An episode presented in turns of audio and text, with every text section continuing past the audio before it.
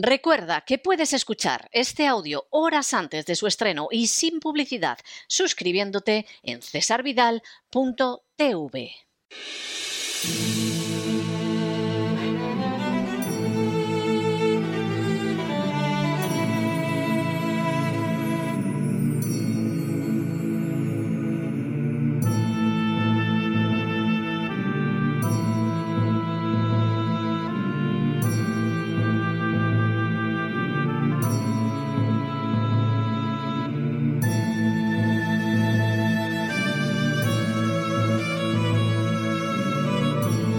La voz con César Vidal, desde el exilio. Muy buenos días, muy buenas tardes, muy buenas noches y muy bienvenidos a esta nueva singladura de La voz. Soy César Vidal, hoy es el lunes 28 de marzo de 2022 y me dirijo a los hispanoparlantes de ambos hemisferios, a los situados a uno y otro lado del Atlántico y como siempre lo hago desde el exilio. Corría el año 1941 y más concretamente el día 22 de junio, cuando la Alemania nazi desencadenó un ataque contra la Unión Soviética, penetrando entre otros territorios en la zona oriental de Polonia. Al cabo de una semana de combates, las tropas soviéticas se vieron obligadas a retirarse y las fuerzas nazis, con la ayuda de los nacionalistas ucranianos, se apoderaron de la región de Volinia. Siguiendo las órdenes del nacionalista ucraniano Stepan Bandera, la Organización de Nacionalistas Ucranianos, OUN, organizó la milicia del pueblo ucraniano que no solo se convirtió en un aliado entusiasta de los nazis, sino que desencadenó sus propias acciones genocidas para exterminar a judíos, polacos, rusos y ucranianos que no fueran nacionalistas. De esa manera, lugares como el Lvov, Stanislavov, Koroslen o Sokal se convirtieron en escenarios de matanzas perpetradas por los nacionalistas ucranianos. La colaboración entre los nazis y los nacionalistas ucranianos resultó tan estrecha y eficaz que los ucranianos llegaron a asesinar a no menos de 200.000 judíos en la zona de Bolinia. Para esa y otras acciones criminales, los nacionalistas ucranianos recibieron entrenamiento directo de las SS. Así, procedían a dar seguridades a la población local, rodeándola después y procediendo a continuación a su matanza en masa. Pan Bandera sostenía que los verdaderos ucranianos no eran eslavos, sino nórdicos que habían cometido el error de mezclarse con los rusos. Por esa razón, debía procederse a una separación racial y a la persecución sangrienta de los que consideraba no arios. En armonía con la visión política de Bandera, durante 1943 los nacionalistas ucranianos no solo constituyeron la división de las SS denominada Galizien, sino que además sirvieron en los campos de exterminio nazi de la Operación Reinhardt, colaborando en el asesinato masivo de centenares de miles de judíos, rusos y polacos. Al acabar la Segunda Guerra Mundial, Stepan Bandera logró establecerse en Múnich, donde trabajó primero para el espionaje británico, luego para la CIA y finalmente para los servicios secretos de la Alemania Occidental dirigidos por Reinhard Gehlen, un antiguo general de las SS experto en la Unión Soviética. Tras su muerte en 1959, el genocida Bandera seguiría siendo un héroe para los nacionalistas ucranianos, que continúan honrándolo a día de hoy como padre de la actual Ucrania. En las últimas horas hemos tenido nuevas noticias sobre el inmenso peso que representa el nazismo entre los nacionalistas ucranianos. Sin ánimo de ser exhaustivos, los hechos son los siguientes. Primero, el 22 de enero de 2010, el presidente ucraniano Víctor Yushchenko otorgó a Stepan Bandera el título póstumo de héroe de Ucrania. El Parlamento Europeo condenó la concesión del premio, al igual que Rusia y políticos y organizaciones judías y polacas. Segundo, el siguiente presidente ucraniano, Víctor Yanukovych, declaró ilegal el premio concedido al genocida Stepan Bandera. Tercero, durante estos años, sin embargo, se han dedicado calles al genocida Bandera en las ciudades de Lvov, Lusk, Rivne, Moskovska, Colombia, Chervonorad, Berezani, Drogovich, Estri, Kalus, Kobiel, Volodymyr Bolinsky, Orodenka, Dubrovitsia, Kolomila, Dolina, Isiaslav, Skolie, Shepetivka, Brovary y Borispil, así como una avenida en Ternopol. En 2017 había en Ucrania ya un total de 34 calles dedicadas al genocida Bandera. Cuarto, por añadidura, el genocida ucraniano ha sido honrado con monumentos que se han levantado en su nombre en el Stary Uriniv, Kolomila, Drogovich, Salichiki, Mikitinchi, Usin, Bujav, Erravivka, Gorodenka, Stary Sambin, Ternopol, Ivano-Frankis, Strusi, Truskavets, Gorizny, Belikosilki, Sambir, Belikimoski, Skolie, Turka, Sdolbuniv, Chorkiv, Sniatin y en ciudades como Beresani, Borislav, Chervonorad, Dubliani, Kamianska-Buska, Kremenets, Mostivka, Piotbolochis, Seretny Beresiv, Tereboblia, Berbiv y Bola Sadierevatska.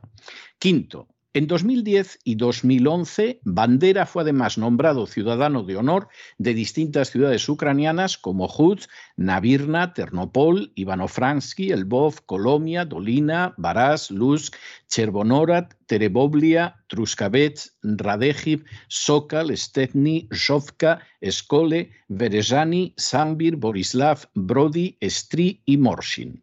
Sexto, en diciembre de 2018, Ucrania designó el 1 de enero como fiesta nacional en honor del genocida Stepan Bandera. Séptimo. En 2019, la ciudad del Lvov declaró el año como año de Stepan Bandera, lo que provocó las protestas del Estado de Israel. En paralelo, el Comité Estatal de Radio y Televisión de Ucrania prohibió, sin embargo, la obra Libro de Ladrones del historiador sueco Anders Riedel, donde se estudiaba el antisemitismo del también nacionalista ucraniano Simón Petliura. Octavo. Otro de los asesinos en masa honrados por los nacionalistas ucranianos es Roman Sujevich dirigente de una unidad policial ucraniana responsable de asesinar a millares de judíos y polacos en colaboración con los nazis. Noveno. También se le han levantado estatuas en Ucrania a Yaroslav Stetsko, jefe de la organización de nacionalistas ucranianos que escribió, Insisto en el exterminio de los judíos en Ucrania. Décimo. Desde 2010, en Ucrania, cada 28 de abril, se celebra una marcha en honor de la división ucraniana de las SS Galitzen, a pesar de los horribles crímenes de guerra cometidos por esta unidad ucraniana. Un décimo. En Ucrania, por supuesto, hay calles nombradas en honor de la división de las SS Galitzen en Ivano-Frankivsk y Ternopol, y se desea olvidar, al parecer, que el Reichsführer de las SS, Heinrich Himmler, dijo a sus miembros: Vuestra patria se ha convertido en mucho más bella desde que habéis perdido a esos residentes que eran tan a menudo una sucia mancha en el buen nombre de Galicia, es decir, a los judíos. Sé que si os ordenara liquidar a los polacos, os estaría dando permiso para hacer lo que estáis deseando hacer de todas formas. Duodécimo. En febrero de 2014 tuvo lugar un golpe de Estado en Ucrania en el que tuvieron un papel esencial las organizaciones de George Soros y Victoria Nuland desde su cargo en el Departamento de Estado de los Estados Unidos. El golpe de Estado desplazó del poder a Víctor Yanukovych, el presidente democráticamente elegido de Ucrania, y colocó en su lugar a los nacionalistas. Se repetía así la técnica de las revoluciones de colores. Décimo tercero. En el golpe de 2014 en Ucrania tuvieron también un papel de enorme relevancia los nazis ucranianos Andriy Biletsky y Dimitro Yaros, fundadores de la organización nazi Pravi Sector o Sector Derecho. Pravi Sector defiende un mensaje ferozmente antisemita y está financiado desde el principio por el mafioso ucraniano judío Igor Kolomoisky. Décimo cuarto. Biletsky, conocido bajo el sobrenombre del Führer blanco, es incluso un teórico del nazismo que antes había dirigido los Patriotas de Ucrania, un grupo neonazi partidario de la Gran Ucrania. Pravi Sector es enemigo de la Unión Europea y ansía la instauración de una alianza de los estados de Europa Central y del Báltico que se denominaría el Intermarium. En ese sentido, el grupo nazi encaja en sus objetivos con el sector de la política norteamericana partidario de debilitar a la Unión Europea. Décimo quinto. Fue responsable directo de la matanza de 42 civiles en la casa de los sindicatos de Odessa porque no eran nacionalistas ucranianos. Décimo sexto. Tras el golpe de Estado de 2014, la llamada Secta 82, supuestamente hinchas del club de fútbol de Kharkov, aunque en realidad eran un colectivo neonazi, ocupó los locales de las autoridades de ese oblast y se dedicó a propinar brutales palizas a los empleados del gobierno derrocado por el golpe. Décimo séptimo. El ministro del Interior del nuevo régimen golpista, Arsen Abakov, quien había sido gobernador de Kharkov bajo el gobierno derrocado, inmediatamente recurrió a nazis para respaldar las tareas del nuevo gobierno ucraniano. De manera bien significativa, la versión española de la Wikipedia omite todos esos datos sobre Abakov porque son negativos y los sustituye con referencias a labores humanitarias. Décimo octavo.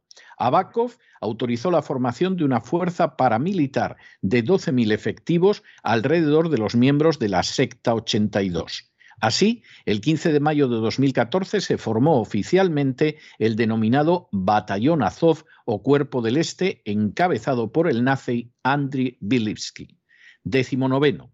En noviembre de 2014, el rabino jefe de Ucrania, Yakov Bleish, condenó que Abakov nombrara al vicecomandante del batallón Azov, Vadim Troyan, como jefe de la policía del Oblast de Kiev, afirmando que si el ministro del Interior continúa nombrando a gente de cuestionable reputación e ideologías manchadas por el fascismo y el extremismo de extrema derecha, el Ministerio del Interior debería ser reemplazado.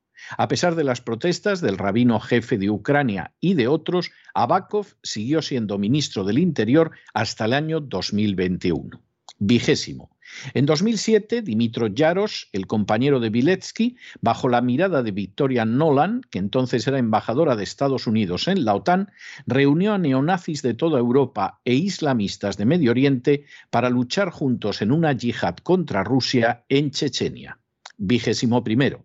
Yaros se convirtió después en jefe de Tisuf o Tridente de Stepan Bandera, un grupo que glorificaba a los ucranianos que habían colaborado con los nazis, siguiendo las tesis del propio Bandera, en el sentido de que los verdaderos ucranianos son de origen escandinavo o protogermánico, pero cometieron el error de mezclarse con los eslavos a quienes debían haber combatido para dominarlos segundo.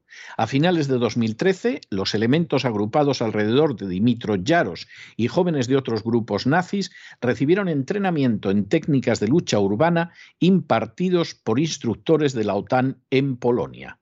El fiscal general de Polonia abrió una investigación que quedó en nada porque supuestamente habría revelado la implicación en esta maniobra de entrenamiento de nazis del ministro de Defensa polaco. Vigésimo tercero.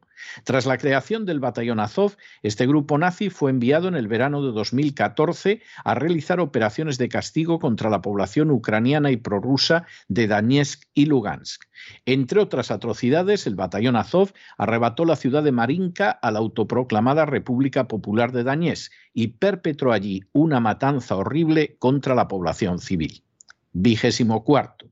En septiembre de 2014, el gobierno ucraniano surgido del golpe integró al batallón Azov en el seno de la Guardia Nacional. Vigésimo quinto. En las elecciones de octubre de 2014, los antiguos dirigentes nazis del batallón Azov, Andriy Bielitsky y Olie Petrenko, obtuvieron escaños en el Parlamento ucraniano. De manera bien reveladora, Petrenko se unió al grupo parlamentario que apoyaba al presidente Petro Poroshenko, que no tardó en dictar normas contra la libertad de prensa e incluso en elaborar una lista negra de periodistas extranjeros. Vigésimo sexto. En esa época, Arsen Abakov, que seguía siendo ministro del Interior, negoció con el Pentágono para que las fuerzas especiales estadounidenses entrenaran al regimiento Azov en el marco de la operación Fearless Guardian. Vigésimo séptimo. La propuesta del ministro de Interior de Ucrania fue denunciada por los congresistas americanos John Conyers Jr., demócrata por Michigan, y Ted Yoho, republicano por la Florida, que no solo consideraban intolerable entrenar nazis, sino que además recordaron cómo Al-Qaeda y la expansión del terrorismo islámico habían surgido gracias a la decisión americana de armar a los islamistas para utilizarlos contra los soviéticos en Afganistán. Vigésimo. Como consecuencia de esa iniciativa, el Congreso de los Estados Unidos prohibió al Pentágono continuar el plan y prohibió además la entrega al regimiento Azov de armamento antiaéreo del tipo Manpad con el voto del presupuesto destinado a la defensa. Vigésimo noveno. A pesar de la clara oposición del Congreso, el Pentágono insistió en entrenar y armar a los nazis ucranianos y logró que se retirara la enmienda del Congreso, lo que provocó la encendida protesta del centro Simon Wiesenthal. Trigésimo. En esa época, el senador John McCain, que ya mantenía relaciones con los jefes de Al-Qaeda y del Estado Islámico en Siria, visitó Nipro 1, una unidad del nazi regimiento Azov, para felicitarla calurosamente. Trigésimo primero. El apoyo recibido desde Estados Unidos abrió la puerta para que el regimiento Azov comenzara a reclutar en el extranjero a nazis que procedían de Brasil, España, Estados Unidos, Francia, Grecia, Italia, Reino Unido, países escandinavos, Croacia, Eslovaquia y Chequia. Esta acción constituyó una gravísima violación de los acuerdos de Minsk que prohíben tajantemente a Ucrania reclutar mercenarios extranjeros. Trigésimo segundo. En 2015, el Huffington Post advertía en un artículo titulado Nota Ucrania, no sigan blanqueando el historial político, de la manera complaciente en que los dirigentes ucranianos trataban con los nazis. Tercero. Por esta época, Andriy Viletsky declaraba que el regimiento Azov tenía como misión histórica la de unir a las razas blancas del mundo en una última cruzada por su supervivencia una cruzada contra los subhumanos dirigidos por los judíos. Trigésimo cuarto. En 2016, el príncipe Seid Raad al-Hussein, como alto comisionado de la ONU para los Derechos Humanos, dedicó dos informes a los crímenes de guerra perpetrados por el regimiento Azov de Ucrania. Ante el silencio de Occidente, los nacionalistas ucranianos no habían dejado de perpetrar asesinatos y distintos crímenes en las zonas de Donetsk y Lugansk, asesinatos y crímenes que superarían las 14.000 víctimas mortales en el año 2021. 35. En 2017, una delegación oficial de la OTAN, delegación que incluía a varios funcionarios americanos y canadienses, se reunió de manera oficial con el nazi regimiento Azov. 36. En 2018, el FBI entró en conflicto con la CIA. La razón eran los casos de neonazis estadounidenses que habían ido a Ucrania a entrenarse con el regimiento Azov y que a su regreso habían perpetrado actos de violencia en Estados Unidos. 37. Después de los actos de terrorismo de Christchurch en Nueva Zelanda, cuyo saldo fue de 51 muertos y 49 heridos, 39 miembros de la Cámara de los Representantes de Estados Unidos exigieron al Departamento de Estado que el regimiento Azov fuera catalogado como organización terrorista extranjera. La razón era que el terrorista autor de la matanza había estado vinculado a los nazis del regimiento Azov de Ucrania. Trigésimo octavo. En 2020, el multimillonario americano Eric Prince, fundador de la compañía de mercenarios conocida inicialmente como Blackwater, firmó varios contratos con Ucrania. En uno de ellos se comprometía a redirigir el regimiento Azov. Trigésimo noveno. El 21 de julio de 2021, el presidente ucraniano Volodymyr Zelensky promulgó una ley sobre los pueblos autóctonos que reconoce los derechos humanos y las libertades fundamentales únicamente para los ucranianos de origen escandinavo o germánico, excluyendo de esos derechos y libertades a los ucranianos de origen eslavo. Zelensky puede apelar, y de hecho apela, a su condición de judío, pero lo cierto es que a él se debe la primera ley racista que se adopta en Europa en 77 años, es decir, desde la derrota del nazismo. Cuadragésimo. A lo largo de su presidencia, además, Zelensky ha demostrado una clara impronta dictatorial y liberticida, cerrando tres televisiones de la oposición, encarcelando al jefe del principal partido de la oposición en el Parlamento y hace apenas unos días colocando fuera de la ley a otros once partidos políticos. Cuadragésimo primero. El 2 de noviembre de 2021, si Siguiendo una sugerencia de Victoria Nolan, el presidente Zelensky nombró al nazi Dimitro Yaros consejero especial del jefe de las Fuerzas Armadas ucranianas y le asignó como misión la preparación del ataque contra el Donbass y la península de Crimea. Así, el nazi Yaros colaboraba estrechamente con Victoria Nolan y el presidente Zelensky, siendo ambos judíos. Cuadragésimo segundo. Al sexto día de iniciado el conflicto, Zelensky acusó a Rusia de haber bombardeado el memorial de Babillar, donde los nazis asesinaron a millares de judíos. Cuando periodistas israelíes se presentaron en la zona, pudieron comprobar que el memorial nunca había sido bombardeado y que el presidente ucraniano Zelensky había mentido. Cuadragésimo tercero.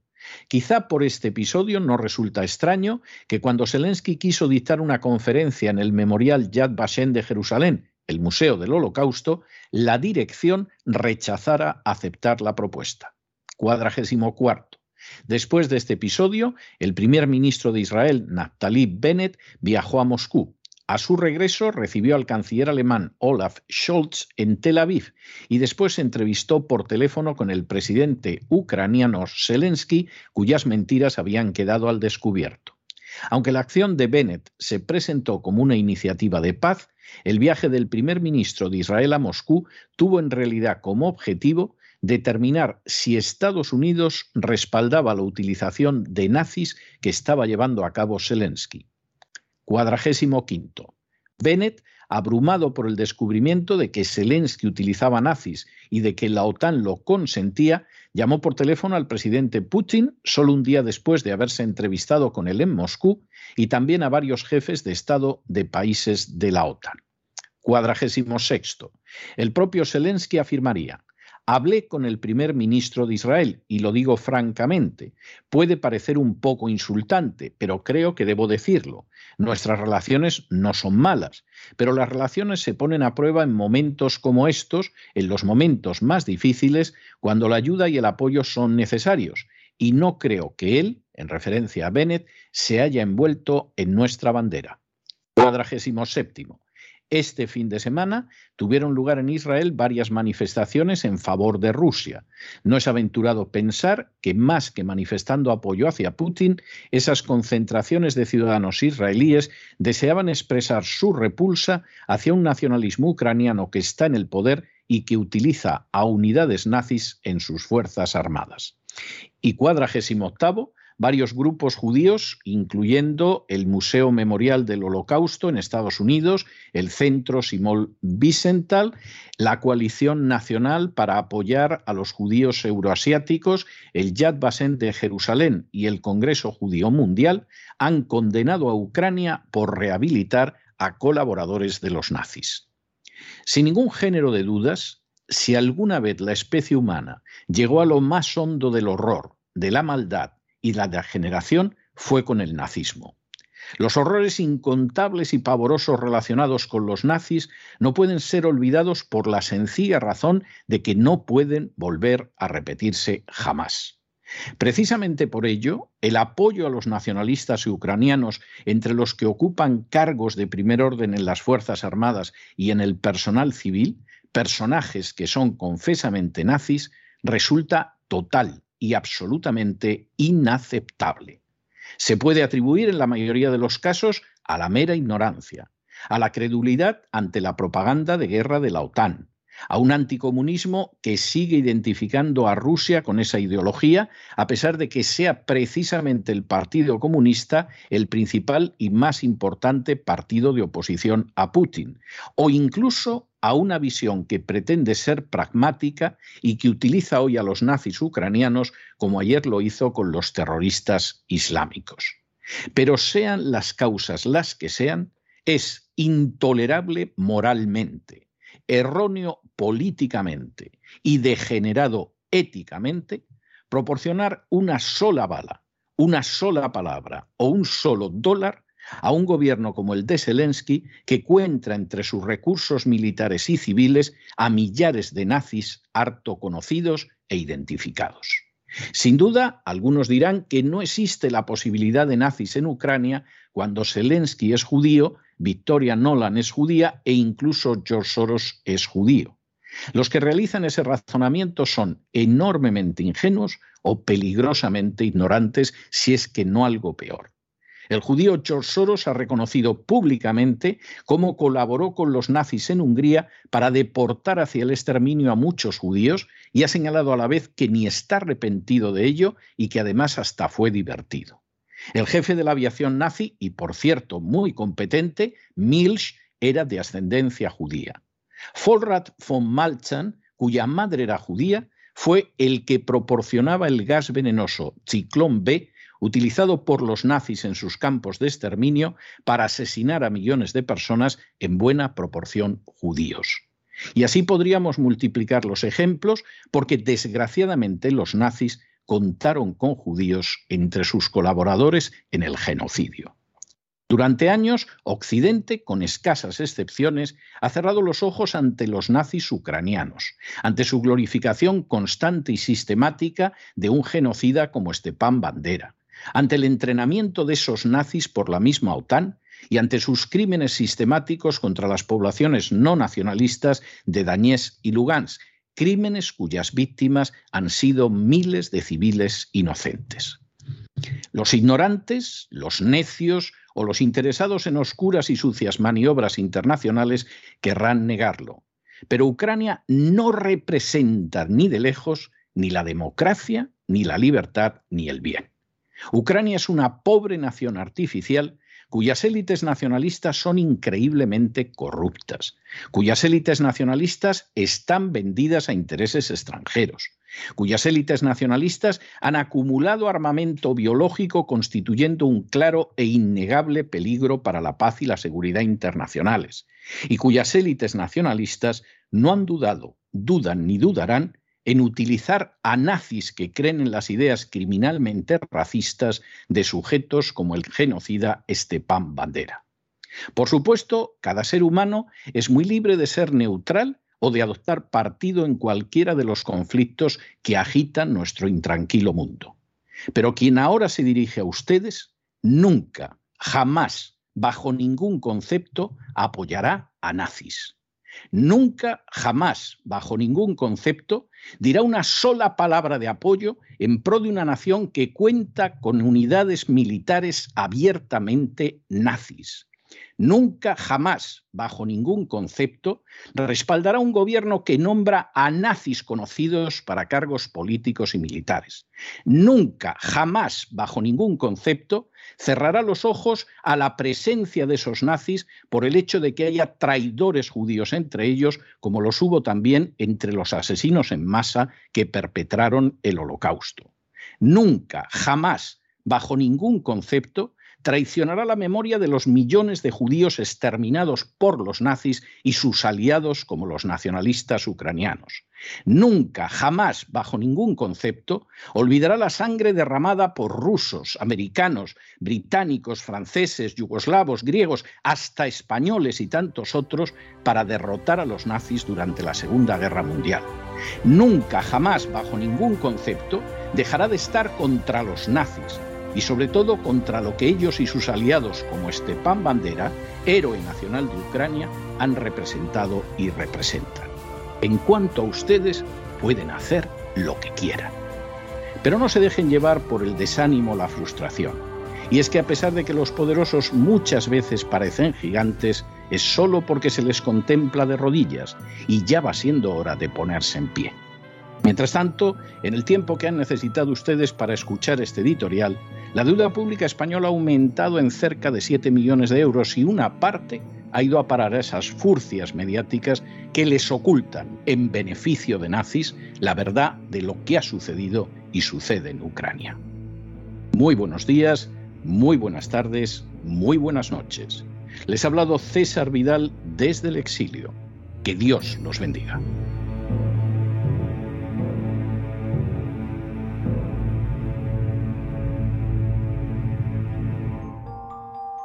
Esta sección está patrocinada por crowdfunding con el siguiente mensaje. Nuestro Señor Jesucristo, el único Dios verdadero, es misericordioso y nuestro Salvador.